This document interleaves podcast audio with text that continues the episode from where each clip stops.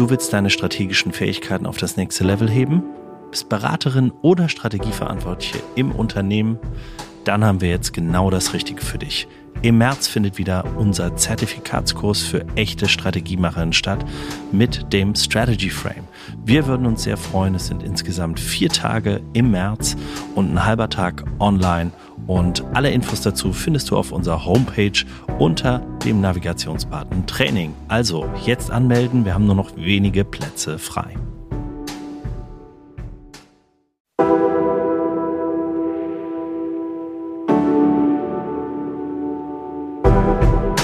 Herzlich willkommen bei Hoffnung ist keine Strategie, dem Podcast mit Strategiegeschichten von gestern, heute und morgen. Mein Name ist Christian Underwood und mit unseren Geschichten wollen wir den Mythos Strategie entzaubern und aufzeigen, wie ihr mit strategischer Arbeit in diesen volatilen Zeiten gewinnen könnt. Dafür begrüße ich heute in unserem Strategieinterview Marc Peter Zander, CEO und Gründer der Afrikon die größte deutsche Unternehmensberatung mit ausschließlichem Fokus auf Afrika. Dabei unterstützt Mark und seine rund 20 Kolleginnen ihre Kunden bei der Entwicklung einer individuellen Strategie vom Markteintritt bis hin zur lokalen Implementierung vor Ort. Mit sieben eigenen Repräsentanzen in Afrika deckt Afrikon Märkte mit rund 1,4 Milliarden Verbrauchern ab und damit einen Markt vergleichbar mit Indien und China. Nur noch lange nicht beim BIP.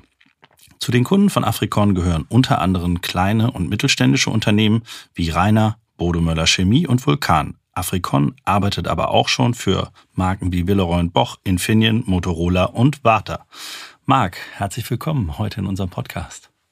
Christian, ganz lieben Dank für die Einladung. Ja, Marc, wir haben dich in München, mich hier in Düsseldorf äh, und wir reden über Afrika. das ist das schöne Thema, aber genau. dass, die, dass, die, äh, dass unsere Zuhörer und Zuhörerinnen auch verstehen, warum du der Fachmann für Afrika bist. Äh, na, vielleicht mal noch ein paar Stationen zu, äh, zu dir. Du warst äh, drei Jahre General Manager für die MRN Ferrostal in Nigeria, hast danach dein Diplom in International Management an der ISM in Dortmund gemacht und danach ging es als kurzer Abstecher als Assistent zum CEO von Max Data, bevor du dann 2008 bis 2011 Sales Manager der Winkor Nixdorf für Subsahara-Afrika wurdest und ja, vor gut zwölf Jahren äh, die Afrikon gegründet hast. Zusammen sind das mehr als 25 Jahre Afrika-Erfahrung und äh, auf die freue ich mich jetzt und äh, dar darauf dürfen sich auch, das haben wir im Vorgespräch und wir kennen es ja auch schon ein bisschen länger, dürfen sich unsere Zuhörer heute sehr freuen. Marc, die Globalisierung, die hat ja in den letzten 30 Jahren, also ne, äh, was wir da in den letzten 30 Jahren hatten, das werden wir wohl so nicht mehr sehen. Das hat äh, Corona und die Ukraine uns, denke ich, gelehrt äh, in den letzten Wochen und Monaten. Und jetzt stellen sich insbesondere ja auch deutsche Mittelständler die Frage, wo kann ich überhaupt noch wachsen? Ähm, wenn jetzt das Risiko in China noch weiter steigt, welche regionalen Wachstumsstrategien und Märkte kann ich eigentlich noch angehen und wie kann ich die verfolgen? Und ist Afrika die letzte große Chance?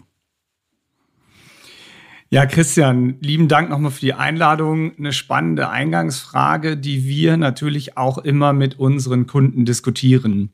Und ähm, als ich Afrikon gestartet habe im Jahr 2011, war es wirklich so, dass ich mit den meisten mittelständischen Unternehmen Afrika diskutieren habe wollen, hat aber leider nicht funktioniert, da zu diesem Zeitpunkt im Moment die BRIC-Strategien gemacht wurden. Ja, also die mhm. Unternehmen machten Brasilien, Russland, Indien, China. Und ich habe ganz oft das Feedback bekommen, Afrika interessiert uns gar nicht. Inzwischen ist es so, dass die meisten großen deutschen Mittelständler international aufgestellt sind und noch ähm, die Frage sich stellen, wo ist noch Wachstum? Und da bietet Afrika als wirklich der letzte große Kontinent eine sehr spannende, auf jeden Fall interessante Opportunität. Mhm. Man muss ein wenig unterscheiden zwischen Indien und China und Afrika, denn bei Afrika handelt es sich um 54 einzelne Länder, die sicherlich auch 1,4 Milliarden haben, aber an Komplexität spannender, aber auch herausfordernder als Indien und China sind. Absolut. Ich habe ja politische Wissenschaften Südasien mit Schwerpunkt Indien äh, studiert. Muss ich sagen, Indien bleibt trotzdem komplex und ich glaube, das war äh, bei den BRIC-Themen dann auch das Land, äh, das äh, vor vielen Jahren dann doch nicht so profitierte. Aber jetzt ändert sich das ja auch gerade wieder. Aber äh, kommen, wir, kommen wir zurück nochmal zu, ähm, zu Afrika ähm, und zu Russland und China, die ja, ähm, das hören wir auch in den Medien, aller Tagen bei uns ja schon massiv auch mit staatlicher Unterstützung und Förderung am Ausbau der Infrastruktur und der Erschließung afrikanischer Verbraucher seit Jahren ja schon zugange sind. Ne? Ähm, würdest du sagen, ist der Zug für deutsche Unternehmen denn schon abgefahren? Sind wir schon zu spät? Ja, also die Wahrnehmung zu diesem Thema ist vollkommen richtig. Und wenn du jetzt mal darüber nachdenkst, was ähm, im Moment Unternehmen beschäftigt, ist es so, dass ähm, natürlich der Blick auf das globale Bild zu sehen ist, dass China und andere Nationen schon stark in Afrika vertreten sind. Ja, also mhm. wir haben um ein Beispiel zu nennen, vor drei Jahren hat die chinesische Regierung sich dazu entschieden, alle 54 afrikanische Präsidenten nach China einzuladen. Jetzt muss man sich das vorstellen. Da ging man also hin und hat also chinesische Flugzeuge mit nur äh, Business und First Class nach Afrika geschickt und hat die kompletten ähm, Präsidenten aus Afrika eingeladen, um Gespräche zu führen. Jetzt muss man sich vorstellen, heutzutage Olaf Scholz würde das tun, ja, das wäre wahrscheinlich, ähm, aber um da nochmal einen Vergleich zu geben, also die wurden eingeladen und man entschied sich dazu, eine globale gemeinsame Afrika-Strategie mit China zu machen, die dann auch in 200 Seiten festgehalten wurde, versus Deutschland, deren Afrika-Strategie auf Papier 17 Seiten umfasst. Ja, also okay. man muss einfach mal sehen, dass Deutschland im Moment noch sehr weit zurück ist. Zu deiner Frage kommend, wir haben den Zug noch nicht verpasst. Es ist inzwischen so, dass China über die letzten Jahre stark aktiv wurde, vor allem im Bereich Infrastruktur und anderen Themen. Aber wir sehen auch, dass die teilweise billigen Maschinen, billigen Straßen jetzt ähm, inzwischen runtergekommen sind und dass auch Personen in Afrika festgestellt haben, wir würden gerne mehr ähm, Qualität auf dem afrikanischen Kontinent haben und suchen verstärkt und auch ganz stark den Dialog mit Europa, ganz stark den Dialog mit Deutschland, um Alternativen zu dem zu haben, was sie also gerade haben. Mhm. Wir glauben, dass die Afrikaner lernen, ja, auch die Chinesen lernen, wie man kulturell, aber auch wirtschaftlich zusammenarbeiten muss. Und deshalb glaube ich, dass wir noch für fünf bis zehn Jahre als deutsche Unternehmen eine Chance haben, hier spannende und vor allem interessante Wirtschaftsbeziehungen aufzubauen. Ähm, bis, glaube ich, dann noch mehr auch auf der Seite China gelernt wurde, wie man in Afrika Geschäfte macht. Also das Window of Opportunity ist noch offen. Äh, das ist schön. Dafür brauchst du dann aber ja zwei Seiten. Also zum einen das Interesse in Afrika, von dem hast du gesprochen, das, das kommt, das ist da und vielleicht äh, wächst das auch. Aber wie sieht das sozusagen auf der deutschen Seite aus? Und warum gibt es denn in Deutschland beim Thema Afrika, ne, allein schon, dass wir da so darüber sprechen, das Thema Afrika ist ein ganzer Kontinent, ne, würde so jemand über Deutschland nur in Europa von außen sprechen, äh, würden wir uns auch wundern, warum gibt es da so große Vorurteile? Hm. Christian, vielleicht noch mal eine Zahl dazu. Ja, in 2011 haben sich 0,6 Prozent aller deutschen Unternehmen für Afrika interessiert und oder an einer Afrika-Strategie gearbeitet. Inzwischen sind das inzwischen 3,5 Prozent. Ähm, das sind Zahlen, die wir selber als Afrikon mal erhoben haben. Bedeutet, das Interesse ist immer noch sehr gering, steigt mhm. aber. Warum ist das so? Wenn ich dich jetzt fragen würde, auch den Zuhörer, man nimmt sich mal fünf bis zehn Sekunden Zeit, über Afrika nachzudenken, was fällt einem da ein? Mhm. Wir, wir, geben unseren Zuhörern mal fünf Sekunden. Lass mal kurz nachdenken. Und, und darf ich dann zwei, drei direkt raushauen? Absolut. Hau raus. also, was fällt mir bei Afrika ein? Ich denke sofort an Nelson Mandela, Südafrika. Äh, das ist so ein Thema. Äh, viel von Korruption, also ich glaube auch so das, ne, und arme Kinder, äh, irgendwelche VIPs, Sänger, die durch Afrika reisen, äh, irgendwelche sich um arme, verhungernde Kinder kümmern. Das ist, glaube ich, häufig ein, Bild, das man davon hat. Und äh, maximal, ne, dann haben wir da oben irgendwie im, im, im Norden, ja, irgendwie Ägypten, Tunesien, das ist dann vielleicht noch Urlaub. Ja, absolut. Das ist genau das, womit wir auch immer starten müssen. Ja, wir starten mit Diskussionen, wie umgehen wir politische Unstabilität? Ja, was ist denn mhm. mit Ebola? Ähm, also typische Bilder, die eigentlich zu Afrika im Kopf sind und die wir erstmal ausräumen müssen. Ähm, mhm. wir haben ganz oft die Frage von großen familiengeführten mittelständischen Unternehmen, wo jemand für das Thema Afrika zuständig ist und sagt, Mark Zander, könnt ihr und das Team unserer Geschäftsleitung, unserer Familienführung der Firma mal Afrika näher bringen. Ja, also oft ist es der erste Schritt, dass wir versuchen, ähm, Mittelständlern, aber auch großen Unternehmen in Deutschland mhm. das ganze Thema näher zu ähm, bringen. Und da gibt es immer ein ganz typisches Beispiel, was ich immer gerne nenne, ist,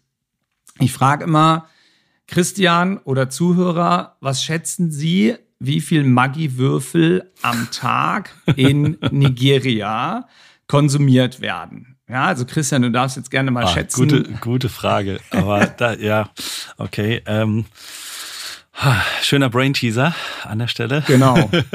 Jetzt könnte ich das irgendwie hochrechnen, aber ja, das, also es fällt mir, fällt mir sehr, sehr schwer. Ähm, ich müsste wissen, wie viel Einwohner das Land ja schon mal hat äh, und wie sehr das angesehen ist. Und, und da fällt es bei mir schon aus. Habe ich schon keine Ahnung, wie viele Menschen da leben. Genau, also in Nigeria wohnen aktuell 210 Millionen Menschen. Okay. Okay. Also ungefähr ne, das äh, nicht ganz das Dreifache von Deutschland. Mhm. Und um das Thema aufzulösen, es sind pro Tag 80 Millionen Maggi-Würfel, die okay. in Nigeria konsumiert werden. Wie transportiert sich das in das Potenzial von Afrika? Also diese Maggi-Würfel müssen mal produziert werden. Da gibt es eine mhm. Rohmasse. Diese Rohmasse wird teilweise lokal, teilweise von externen Zulieferern importiert. Dann wird dieser Würfel auf Maschinen, das sind um genau zu sein 1320 Maschinen, die da bei Nestle stehen, von deutschen Herstellern, auf denen der Maggi-Würfel geformt wird. Mhm. Dann wird dieser Maggi-Würfel in eine Aluminiumfolie gepackt, die von deutschen Herstellern nach Nigeria geliefert wird. Dann wird diese Verpackung auf einer deutschen Verpackungsmaschine gemacht, die wiederum eine Papier- und Papppackung außenrum hat. Bedeutet, wenn man das jetzt einfach mal versteht, im Prozess der Produktion eines Maggi-Würfels sind verschiedenste deutsche Mittelständler dabei, die sehr hohe Potenziale in Nigeria für sich entdeckt haben. Mhm. Und das nur als ein Beispiel wo man durchaus sehen kann, ähm, es sind diese Vorurteile, mit denen man leben muss. Es ist aber viel wichtiger zu verstehen, dass es Potenziale auf dem afrikanischen Kontinent gibt, die anders sind, aber die man definitiv entdecken kann.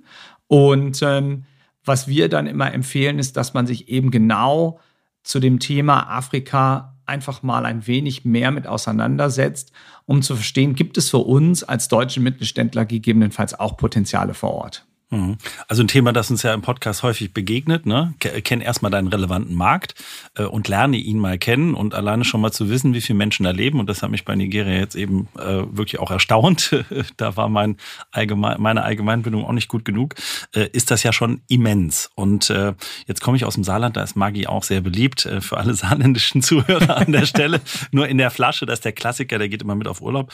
Ähm, aber jetzt jetzt, wie, wie kommen die Kunden heute auf euch zu? Kommt da der, also ich denke jetzt an den typischen EMEA-Verantwortlichen, ne? Der merkt dann plötzlich, der hat noch ein A irgendwie in seinem, in seinem Titel drin und merkt dann so, ja, okay, Europa machen wir irgendwie 80 Prozent unseres Umsatzes, dann haben wir noch ein bisschen Middle East. Äh, ah ja, Afrika, super. Äh, was machen wir denn da? Ja, irgendwas verkaufen wir da. Warum, wieso, weshalb? Und wie das Potenzial ist, weiß man meistens nicht. Oder ja, wie läuft das dann ab? Hm. Also ich würde mal tippen, dass die typischen Unternehmensberatungen heute angesprochen werden. Ja, bei uns ist es so, dass wir immer noch circa 99 Prozent aktiven Vertrieb machen. Bedeutet, wir schreiben Firmen an und sagen, habt ihr euch mal Gedanken zu Afrika und deren Strategie gemacht? Und ganz oft ist es so, dass wir dann die Antwort bekommen, wow, wir wussten gar nicht, dass es eine auf Afrika spezialisierte Unternehmensberatung gibt.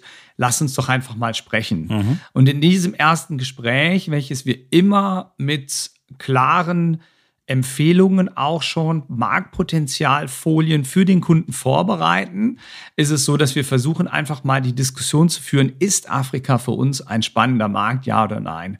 Und dieses Gespräch können wir sehr oft in den ersten ein, anderthalb Stunden klären, um wo wir genau diese Themen haben, ja. Wie viele Leute wohnen eigentlich in Nigeria? Wie viele mhm. Verpackungsmaschinen gibt es dort? Wie viele Druckmaschinen wurden verkauft? Wie viele Autoersatzteile gehen nach ähm, Kenia?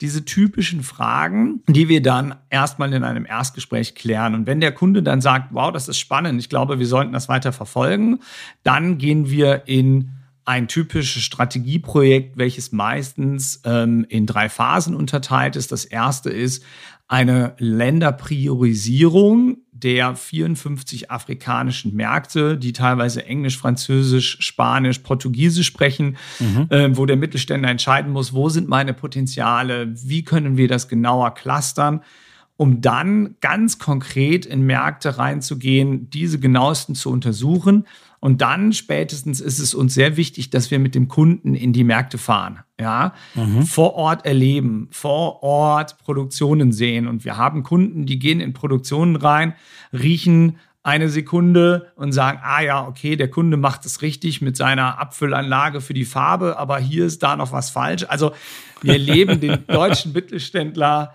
wir aber auch mit Freude. Und ich glaube, wir haben das jetzt so ungefähr 120 Mal gemacht, mhm. äh, diese Reisen. Und ich glaube, von 120 haben wir 118 Mal gehört.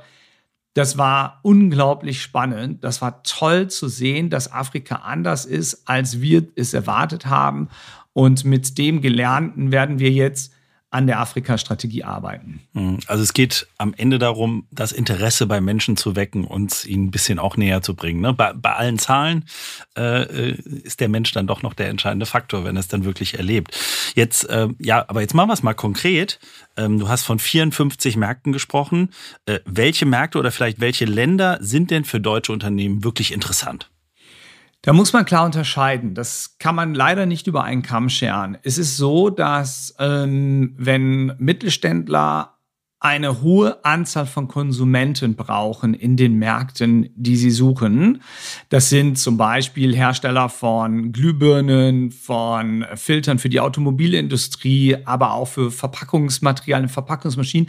Immer da, wo eine hohe Anzahl von Konsumenten gefragt ist, dann ist natürlich Nigeria mit 210 Millionen Einwohnern und einer inzwischen großen Mittelschicht ein nicht zu vernachlässigender Markt. Ja, also da würde ich mhm. immer prioritär drauf setzen, auch wenn Nigeria seine Probleme hat. Ja, also das muss man ganz klar sagen. Aber ich glaube, wer keine Nigeria-Strategie bei einer Afrika-Strategie hat im Konsumentenbereich, der macht definitiv was falsch. Mhm. Dann kommen neu auf Äthiopien mit 110 Millionen Einwohnern und dann natürlich die üblichen Verdächtigen wie Kenia, Tansania, Südafrika. Also das ist definitiv im Konsumentenbereich. Wir sehen aber auch, dass Kunden gerade aus Nordrhein-Westfalen, die viel mit dem Thema Bergbau zu tun haben, Minen zu tun haben, dann in den Märkten spannende Chancen finden, in denen Minen und Bergbau natürlich groß sind. Ja, das mhm. sind Sambia, das sind äh, Kongo, das ist Südafrika natürlich, Botswana. Da muss man wahrscheinlich nach verschiedensten Faktoren schauen, welche Märkte mhm. da spannend sind. Ähm, aber dabei sind wir äh, natürlich gerne behilflich. Was man vielleicht als letztes noch sagen muss, wir erleben im Moment einen ganz starken Bedarf zu der Diskussion, wie reduzieren wir Abhängigkeiten von Asien. Mhm typisch Nearshoring. Mhm. Und da spielen natürlich Märkte wie Marokko, Tunesien, Ägypten, die ja in sehr starker Nähe zu Europa sind, eine große Rolle, die wir im Moment mit vielen Kunden diskutieren. Mhm, super. Aber ja, lass uns nochmal, also vielen Dank für den, für den Überblick oder diese Einschätzung. Ich glaube, dass äh, der ein oder andere hat jetzt schon was äh, für sich Passendes gehört und äh, ruft vielleicht auch mal direkt bei euch an.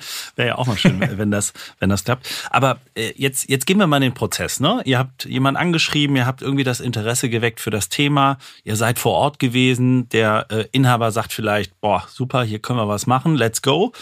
Wie geht ihr dann konkret vor? Weil spätestens, also ich sag mal, Papier ist ja geduldig, äh, dass man dann strategisch erarbeitet. Wir kennen das immer. Äh, wir haben alle schöne PowerPoint-Folien und mehr. Hast eben auch von den 17 Seiten deutscher äh, Afrika-Strategie gesprochen.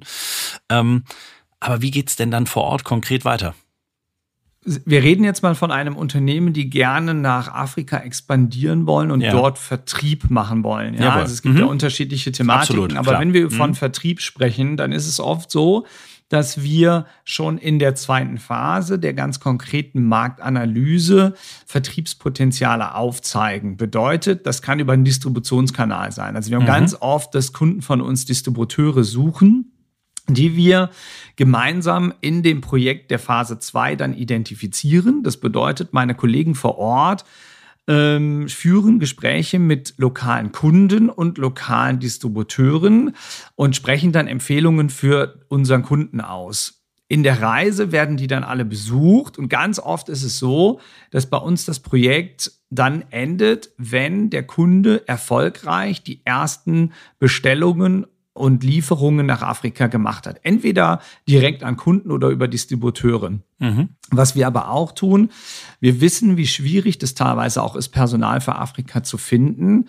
Was wir tun ist, wir unterstützen mit Interimsmanagement vor Ort den Aufbau des Geschäftes in da, so, dass wir unsere Kollegen und auch andere Personen vor Ort dem Kunden für 18, 24 Monate zur Verfügung stellen, so dass man das Ganze auch mal testen kann. Ja, bedeutet, mhm. ich habe die Länder verstanden, bedeutet, ich habe mein Potenzial verstanden, bedeutet, ich habe die entsprechenden Partner und Kunden identifiziert und als Afrikon und gemeinsam mit Afrikon bediene ich die so lange, bis die ersten Umsätze gelaufen sind und ich das Gefühl habe, ich kann das Afrika-Geschäft alleine managen.